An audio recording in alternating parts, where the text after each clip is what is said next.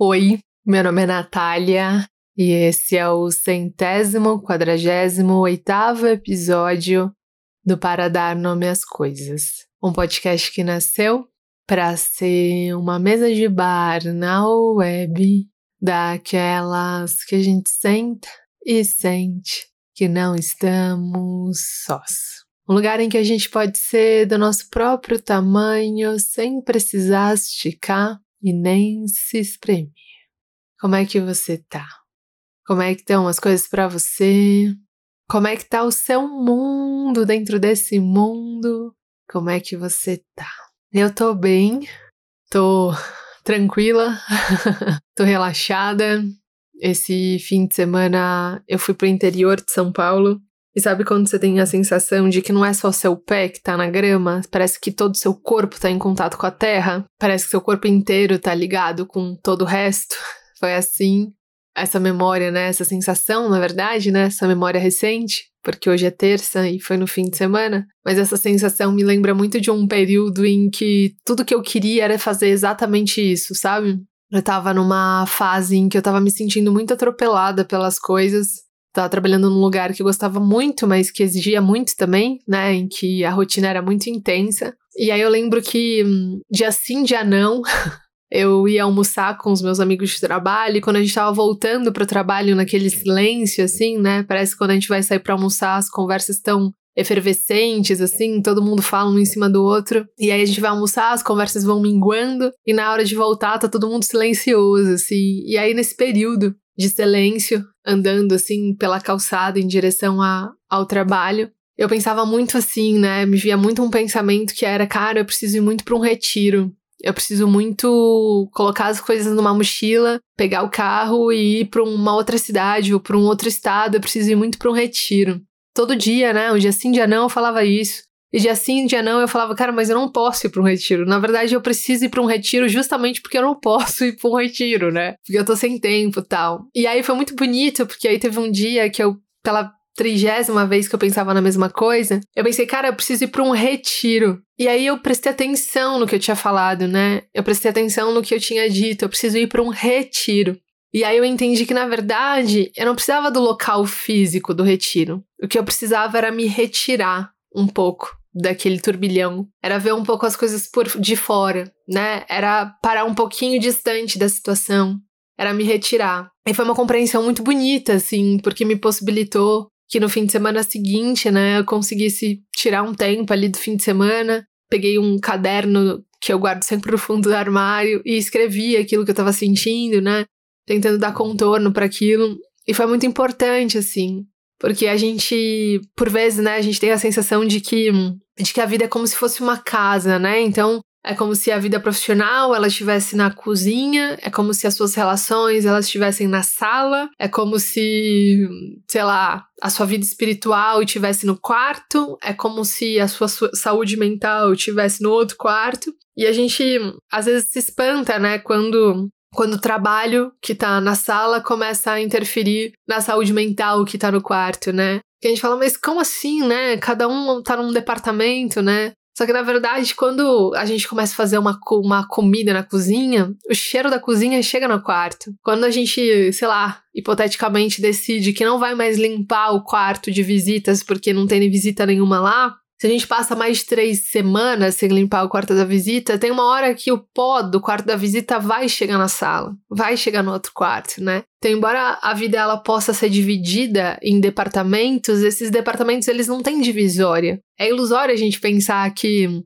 uma vez que tá tudo bem nas nossas relações, então tem que estar tá tudo bem nas outras áreas, né? Porque uma coisa invade a outra, e, e, é assim mesmo, né? E aí, nesse fim de semana, naquele dia, eu não conseguia sair, né, da, daquela rotina, eu não conseguia sair de São Paulo, não conseguia sair da minha casa, mas eu consegui me retirar por um momento. Consegui pegar um caderno e escrever sobre aquilo, escrever como é que eu podia organizar um pouco melhor minha casa dentro daquilo que era possível, porque isso é outra coisa, né? Eu demorei para ter esse insight porque eu ficava pensando muito no que era ideal. E no o ideal para mim, a ideia ideal para mim, a ideia perfeita para mim era realmente me me retirar, né? Era ir para um retiro. E aí foi preciso entender que o ideal não seria possível para que eu conseguisse fazer o que era possível, que era o meio do caminho, né? Que era dar um passo para trás e dizer, cara, ir pro retiro eu não vou, mas eu posso me retirar, nem que sejam duas horas, né? Nem que seja dez minutos, como foi muitas vezes para que eu consiga olhar essa situação de fora, para que eu consiga respirar. E isso para mim é um sempre um lembrete, né? Eu falo com muita frequência disso aqui, porque para mim isso é sempre um lembrete assim, é lembrar que o ideal anula o possível. Às vezes o ideal realmente não vai dar, não, não, não tá no nosso alcance, não vai dar para fazer. Mas se a gente consegue abrir mão do ideal, a gente consegue acessar o possível. E falando sobre tudo isso, eu hoje vou falar sobre autonomia Recentemente eu aprendi que autonomia quer dizer ser a lei de si mesmo e achei isso tão bonito. Agir de acordo com as próprias leis. E acho que isso tem tudo a ver com essa ideia de se retirar, porque às vezes a gente precisa mesmo, né? Se retirar da situação, tirar um tempo e pensar se a gente tem vivido de acordo com as próprias leis. E às vezes a gente não vai estar tá vivendo mesmo, porque às vezes a gente se perde. E, se tem uma coisa que eu aprendi com a maturidade e com a vida, é que a gente vai se perder. É que a gente vai é, apostar num caminho e de repente vai se perceber em outro, né? Eu acho que o que a maturidade faz e que o, auto, o autoconhecimento ajuda é ajudar a gente a, a perceber mais rápido que a, gente se que a gente se perdeu, né? A perceber mais rápido os incômodos do nosso corpo. Então começou a sentir um incômodo, mas meio incômodo do quê? E aí a gente percebe com um pouco mais de facilidade. Mas eu sempre digo aqui que o autoconhecimento, ele não é sobre não cair em buracos. O autoconhecimento é sobre cair no buraco, entender que caiu no buraco, entender por que caiu no buraco e saber sair do buraco, sabendo que vai ter um outro momento, a vida vai mudar, você vai mudar, de repente você vai cair num buraco, que às vezes é muito parecido com o anterior. e aí o autoconhecimento olha para trás e fala: "Cara, mas por que eu tô caindo sempre no mesmo buraco?" Ah, entendi. É porque isso tem a ver com aquilo lá e aquilo lá, enfim. Eu falo um pouco disso mais no episódio Sete Erros que eu cometi no autoconhecimento, né? Mas é isso. E eu acho que isso tem tudo a ver com, com autonomia, né? Com, so, com ser a lei de si mesmo. Então é sobre isso que eu vou falar hoje. Boa audição.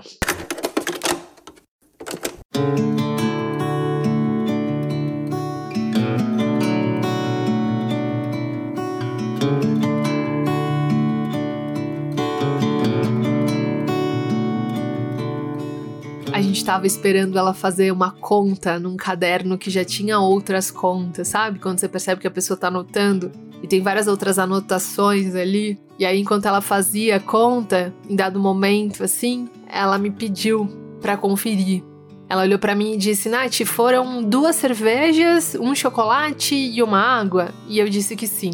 Daí ela pegou o celular do bolso e foi dizendo que ela não sabia mais fazer conta de cabeça, porque ela tinha trabalhado 15 anos numa mesma empresa de administração e quando ela decidiu colocar todas as coisas dela numa caixa, despedir dos colegas, pedir a demissão pro chefe dela e sair por aquela porta, ela tinha deixado tudo que era planilha, tudo que era calculadora, tudo que era hum, fórmula para trás. Ela tinha percebido que ela tinha vivido tão intensamente aquela vida que é como se tivesse se esgotado tudo aquilo que fizesse sentido para ela daquela vida. E aí ela falou: agora eu só faço conta no celular. E aí a gente deu risada e, e, eu sabia, né, que ela não trabalhava mais com aquilo porque ela tinha acabado de me contar, mas eu sabia também que ela estava vivendo uma outra vida, né, porque ela era dona da pousada que a gente tava ali no fim de semana. E aí ela tava me dizendo isso, e aí quando ela me disse isso, e aí eu falei, poxa, agora ela é dona dessa pousada, que legal. E aí eu comentei com ela o encantamento que eu sinto, né, quando eu encontro alguém que conseguiu mudar de vida, que teve oportunidade e coragem para fazer isso que deu uma reviravolta, que olhou para as coisas e falou: "Cara, não faz mais sentido" e mudou e conseguiu sustentar essa mudança. Eu olhei para ela e disse: "Cara, é bonito, né? Como a gente pode ser muitas coisas numa única existência". E aí ela olhou para mim e disse: "Oh". e começou a contar um pouco mais da história dela. Ela começou a dizer que teve um dia que ela levantou de manhã o celular despertou, ela se arrumou como sempre se arrumava, mas quando ela entrou na empresa, ela percebeu que o que ela tinha vivido ali pelos últimos 15 anos não fazia mais sentido para ela. E nosso contato durou pouco, né? Ela não me contou tantos detalhes daquela história, mas eu posso imaginar que não foi naquele dia que ela acordou, se vestiu como todos os dias e foi para a empresa que as coisas perderam sentido, né? As coisas elas vão perdendo sentido gradualmente. É como quando a gente sem querer derruba derruba um copo de água perto de uma folha e a folha não encharca de uma vez. Ela vai molhando pouquinho assim, a água vai correndo pela fibra da folha. Quando a gente percebe, ela já encharcou quase tudo, né? Mas a gente não percebe de um dia para o outro. Essa mudança, na verdade, não acontece de um dia para o outro. Normalmente a gente percebe quando ela já aconteceu, né? Normalmente a gente percebe quando a gente olha para trás e fala, cara, o que aconteceu aqui? É como quando a gente tem uma blusa preferida, uma saia preferida, uma roupa preferida e a gente é apaixonado por aquela roupa, e a gente gosta muito daquela roupa, e todos os lugares que a gente pode ir com aquela roupa, a gente vai com aquela roupa. Porque aquela roupa é quase uma tradução de quem a gente é. A gente se sente bem, confortável, feliz com aquela roupa. Só que aí tem um dia que você percebe que você vai pegar uma outra coisa na gaveta, e aí você percebe que, sei lá, faz três anos que você não tira mais aquela roupa da gaveta. Você percebe que, cara, todas as suas últimas fotos, nenhuma delas você tá com aquela roupa. E aí, de repente, você percebe, cara, o que aconteceu? Porque nos últimos, sei lá, sete anos, todos os lugares, da missa ao mercado, do mercado ao casamento, do casamento à festa de 15 anos, se desse eu tava com essa roupa. Mas agora eu me dou conta de que essa roupa não faz parte mais da minha vida, de que ela não tá mais na minha vida. Normalmente a gente se dá conta das mudanças assim, quando elas já aconteceram, porque elas são como esse copo de água. A água vai inundando, vai encharcando o papel e quando você vê, caramba, a gente encharcou tudo. Caramba, já mudou já se transformou. E aquilo que eu era já não sou mais. Eu, eu acho que a maior parte das mudanças elas acontecem assim, elas não, não, não, acontecem de forma brusca, né? Há essas mudanças também, né? Há essas mudanças que acontecem de forma brusca, mas eu acho que a maioria delas, elas são muito lentas, assim. Elas são devagar. A gente vai se desprendendo daquela vida aos poucos e quando a gente vê, já mudou.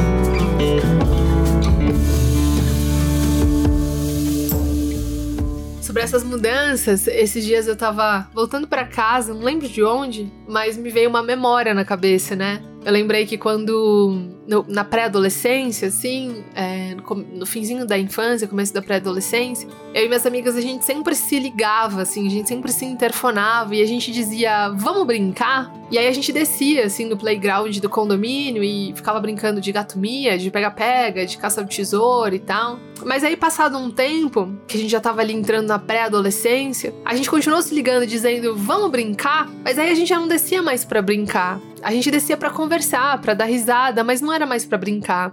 E aí, passado mais um tempo, em vez de dizer vamos descer para brincar, a gente começou a dizer vamos descer para conversar. E essa mudança do vamos descer para brincar pro vamos descer para conversar, eu só percebi ela acontecendo quando eu comecei a ver que dizer vamos brincar já não fazia mais sentido, já não cabia mais, sabe? Alguma coisa em mim tinha mudado, a vida tinha mudado, eu tinha crescido e aquilo não cabia mais. É como aquela moça tava me dizendo, né? O nome dela é Silmara. É como a Silmara tava me dizendo. Teve uma hora que a única coisa que, que cabia né? A única coisa que. O único lugar que cabia aquela vida era dentro de uma caixa. Eu precisei organizar aquela vida dentro de uma caixa. Eu precisei passar um durex naquela caixa. E eu precisei ir para outro lugar porque na caixa era o único lugar que aquela vida cabia. Ela não cabia mais no meu corpo. E eu tive que fazer alguma coisa a respeito disso. We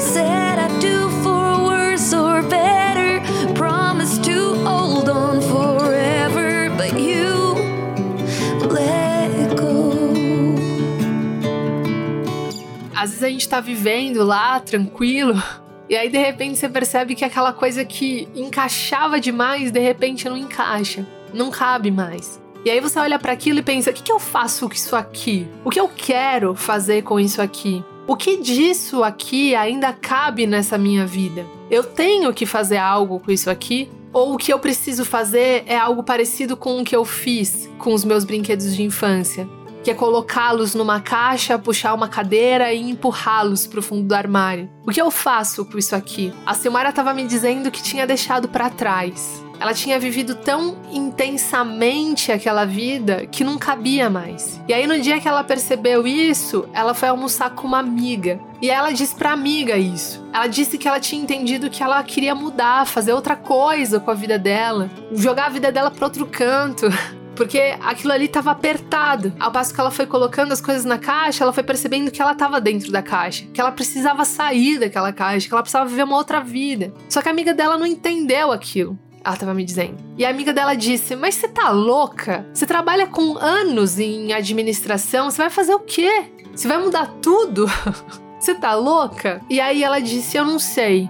Eu não sei o que eu vou fazer. Eu sei que tem um mundo de possibilidade e eu vou descobrir. Eu sei que para além dessa caixa, eu sei que fora dessa caixa, cara, tem uma um, muitas coisas. Aliás, é, entre todas as narrativas que eu podia escolher, entre todos os caminhos que se apresentaram e que eu decidi seguir, eu escolhi esse. E esse é um caminho. Fora desse caminho tem muitas possibilidades. Só que para muitas pessoas ao redor dela, é, aquilo era uma loucura, assim. E ela tava me contando ali o quanto ela teve que resistir, o quanto que ela teve que se firmar dentro daquilo que ela acreditava, o quanto que ela teve que resgatar a autonomia dela e seguir pelas próprias leis dela, porque tinha um monte de gente ali oferecendo outras leis dizendo que era que o certo era continuar na empresa, porque afinal de contas ela tinha um grande cargo, que o certo era ela continuar fazendo o que ela fazia, porque afinal de contas a empresa tinha um plano de carreira e daqui dois anos ela podia estar tá muito melhor. E ela falou, Natália, eu precisei, eu precisei sustentar em mim a minha autonomia. Eu precisei descobrir quais eram as minhas próprias leis, porque muitos dos argumentos que usavam para que eu continuasse no mesmo lugar, eles faziam todo sentido. Eles faziam muito sentido. Tinha tudo a ver, realmente, cara. Tinha uma, uma lógica ali que não tinha dúvida, assim, era para que realmente ficasse ali. Mas eu tive que descobrir que essa não era a minha lógica. Para que eu tivesse autonomia, para que eu conseguisse seguir o meu caminho, eu tive que descobrir qual que era a minha lógica, aquela lógica que fazia sentido para mim. Time flew by like a thunderstorm. People change and that's nobody's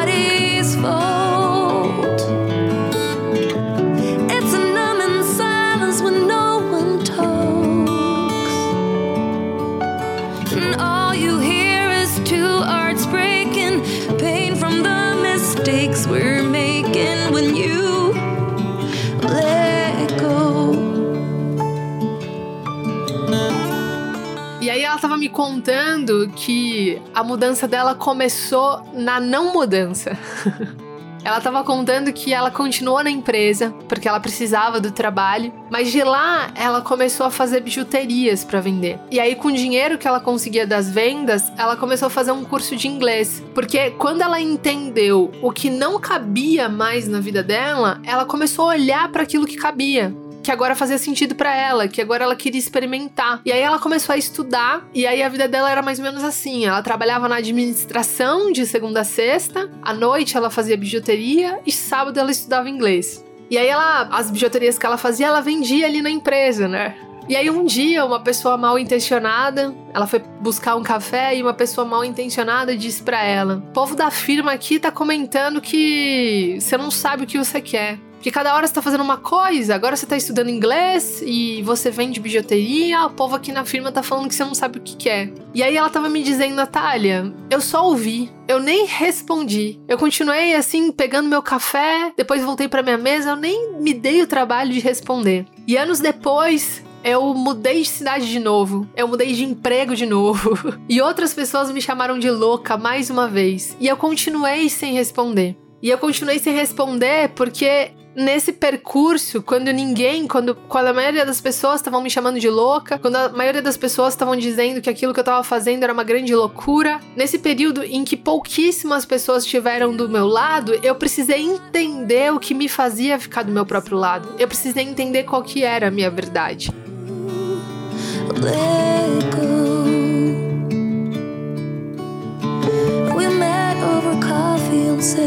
Go. We met over coffee on 17th Street. as easy as that when two souls meet. Eu voltei para casa pensando na história da Silmara. pensando em como a gente rotula com facilidade as pessoas usando as nossas próprias leis, usando as nossas próprias regras. No fim, aquelas pessoas que chamaram ela de louca estavam falando o tempo todo de si, estavam falando o tempo todo do, daquilo que elas entendem como as próprias leis. Às vezes são pessoas que também estão seguindo as leis dos outros, e aí quando vê alguém assim vivendo autenticamente, vivendo genuinamente, tem o ímpeto de fazer aquilo que fizeram com ela, né, que é de censurar. Mas o que mais me tocou para além disso, foi a Silmara conseguir se ouvir, apesar do barulho que estava fora. Foi ela ter conseguido encontrar e sustentar o próprio caminho.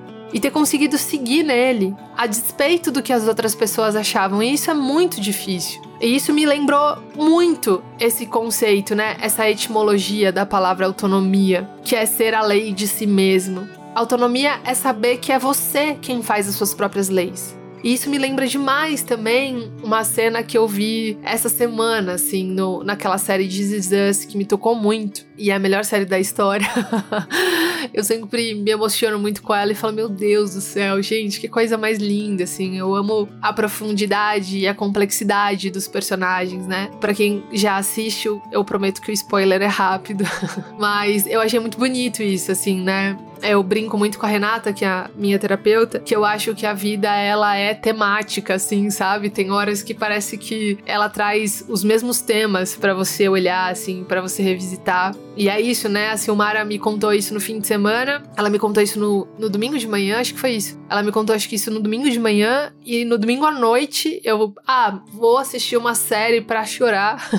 que foi This Is Us. E aí, de repente, acontece uma cena que me faz pensar exatamente na coisa que ela tinha falado, né? Nesse conceito de autonomia, assim, que me fez lembrar é, de um professor me contando essa etimologia, né? Nessa cena que me fez pensar muito na história da Silmara e, portanto, né, nesse conceito de autonomia, essa cena tem um personagem que chama Handel, ou Handel, não lembro a pronúncia, e esse cara, ele, em determinado momento da série, ele quer muito se candidatar a um cargo político, sabe? Ele tem uma conhecida que sofre um incidente, ela é assaltada, enfim. E ele vai nesse bairro, né, prestar um apoio e percebe que, cara, tem muita muitas luzes quebradas, o centro recreativo para as crianças está totalmente abandonado. E ele fala: Cara, eu preciso fazer alguma coisa, eu preciso agir aqui, eu preciso né, transformar essa realidade, enfim, transformar essa realidade no sentido de fazer aquilo que o poder público deveria fazer, mas não está fazendo. E ele se candidata lá a um cargo político. Só que a cidade já tem um político lá, um vereador lá, que é muito conhecido e muito querido pela população, assim, apesar das coisas que ele não faz, né?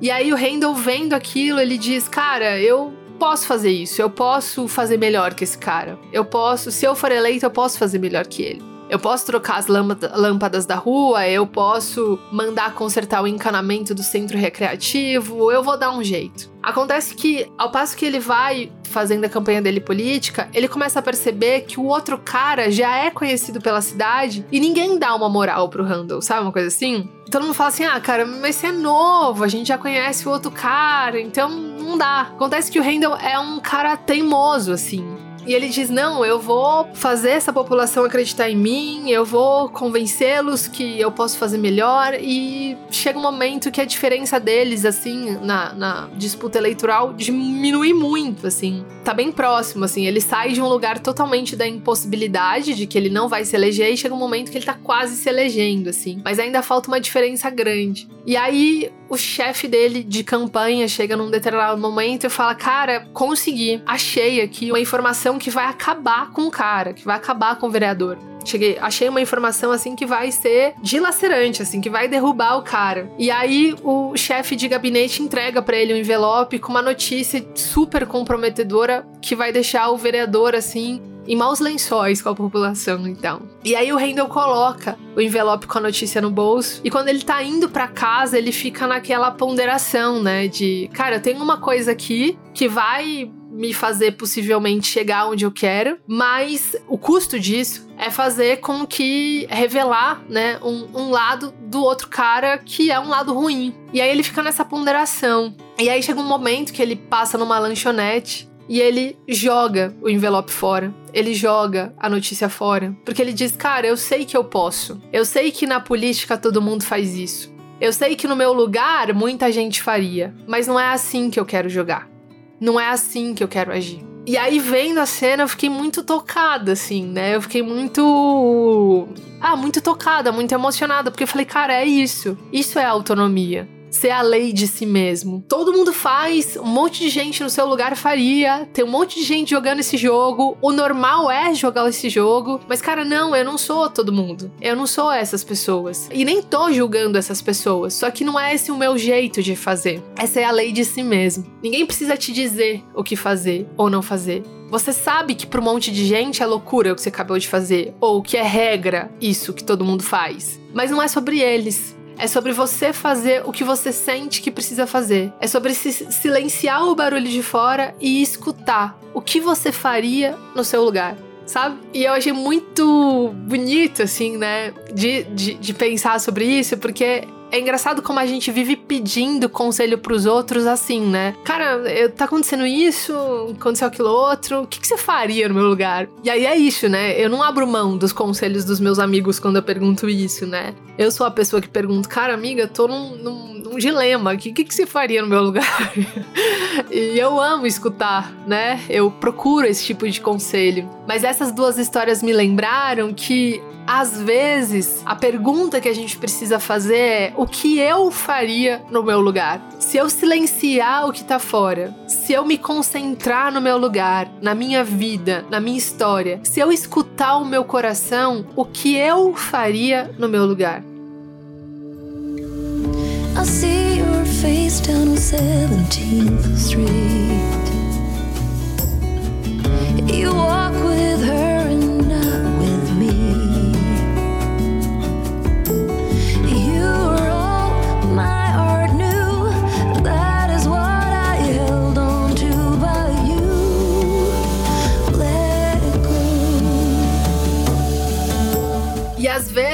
a resposta que vai vir dessa pergunta é jogar o que te deram no lixo, é refazer as leis que te deram e que você vem seguindo. Às vezes é fazer um novo acordo com você, com a vida. Às vezes é começar de outro lugar. Às vezes é como a Silmara fez, né? A seguir as próprias regras, para no final das contas poder ficar do próprio lado.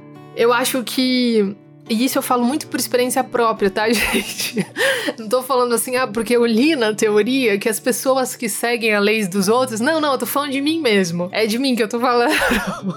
é por já ter caído muitas vezes nesse buraco, né? A sensação que eu tenho é quando a gente vai seguindo a lei das outras pessoas, né? Quando a gente vai terceirizando a nossa autonomia e vai seguindo a bússola dos outros, é como se a gente estivesse num barco à deriva, sabe? A sensação que dá, a sensação sensação que eu tenho, que pode ser muito próxima ou diferente da sua, mas a sensação que eu tenho quando me percebi nesses lugares é de que eu tô sem porto, sabe? De que eu tô sem cais, de que eu tô boiando num lugar sem raiz. É isso, né? É sobre cair no buraco e aprender a sair desse buraco. E eu nem vou me estender no que eu já falei aqui de como que eu faço para sair do buraco, porque eu acho que nos últimos episódios eu falei sobre isso, assim. Mas eu acho que o, que o lance é é a gente pensar sempre, isso é um exercício que eu faço sempre, é que não há outra pessoa para que eu seja além de mim. E uma vez que não há outra pessoa para que eu seja além de mim, e como não há outra pessoa para que você seja além de você, o melhor é você se perguntar o que você faria se você tivesse no seu lugar. eu acho que o resgate da autonomia é sobretudo lembrar que a gente pode, que a gente precisa e de que muitas vezes a única coisa que a gente precisa fazer é seguir as leis que a gente mesmo criou, né? É ser a lei de si mesmo, é conhecer as leis de si mesmo. É de novo, né? Eu sou uma pessoa que eu amo e não abro mão dos conselhos de pessoas que eu convivo e que eu amo, assim. Eu amo escutar, eu acho importantíssimo escutar as pessoas que eu amo, mas eu também tenho a sensação e a experiência e, e a certeza de que às vezes sou eu que tenho que pegar esse barco, né? E voltar para esse cais. De que sou eu que tenho que largar esse barco e mergulhar profundamente nas minhas leis, nas minhas próprias leis. E aí, conectando com o que eu falei no começo, é isso. Às vezes eu acho que a gente precisa. Talvez não vai dar, né, para você ir num retiro hoje, amanhã, daqui dois meses, nas suas próximas férias. Mas dá pra gente se retirar e nesse processo de se retirar, se perguntar o que eu faria no meu lugar e por que será que essas pessoas, talvez, que foram as pessoas que né, tentaram desencorajar a Silmara, e às vezes não é nem por maldade, às vezes é, né? Às vezes é. A gente sabe que existe maldade no mundo, mas às vezes não é nem por maldade, é porque essas pessoas que estavam falando para ela que ela era louca e que ela não devia fazer isso, eram pessoas muito provavelmente que estavam seguindo outras leis que não eram do próprio mundo, né? E aí elas estavam reproduzindo aquilo que fizeram com ela. I said I loved you, but you let go. I waited for hours, but you never showed. You were all my heart knew. That's all I held on to, but you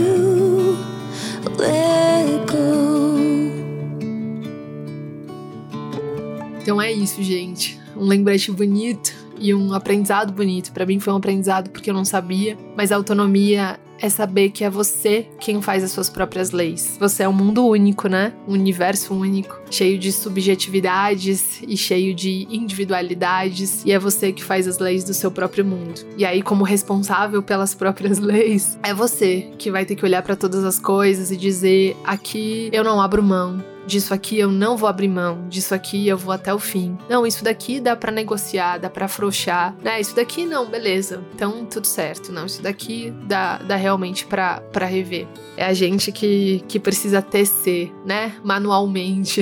É a gente que precisa escrever essas leis sabendo, sabendo. E isso é libertador e muito bonito. E sabendo que se amanhã ou depois, meu pai gosta muito de falar amanhã ou depois, eu gosto dessa expressão. Se amanhã ou depois você mudar, a vida mudar, seu mundo mudar, você chegar num lugar e perceber que não é mais você ali, saber que se amanhã ou depois as coisas mudarem, você pode refazer essas leis. E você pode refazer essas leis com toda liberdade e com todo afeto e com toda a compaixão que é possível colocar nesse processo, porque afinal de contas a autonomia é sobre ser a lei de si mesmo.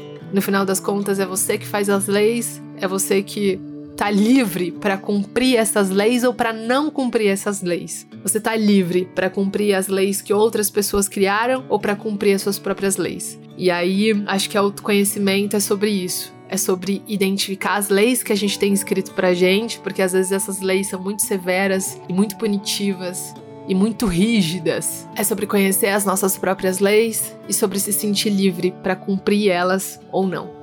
You were all my heart knew. That is what I held on to, but you let go. É isso, gente.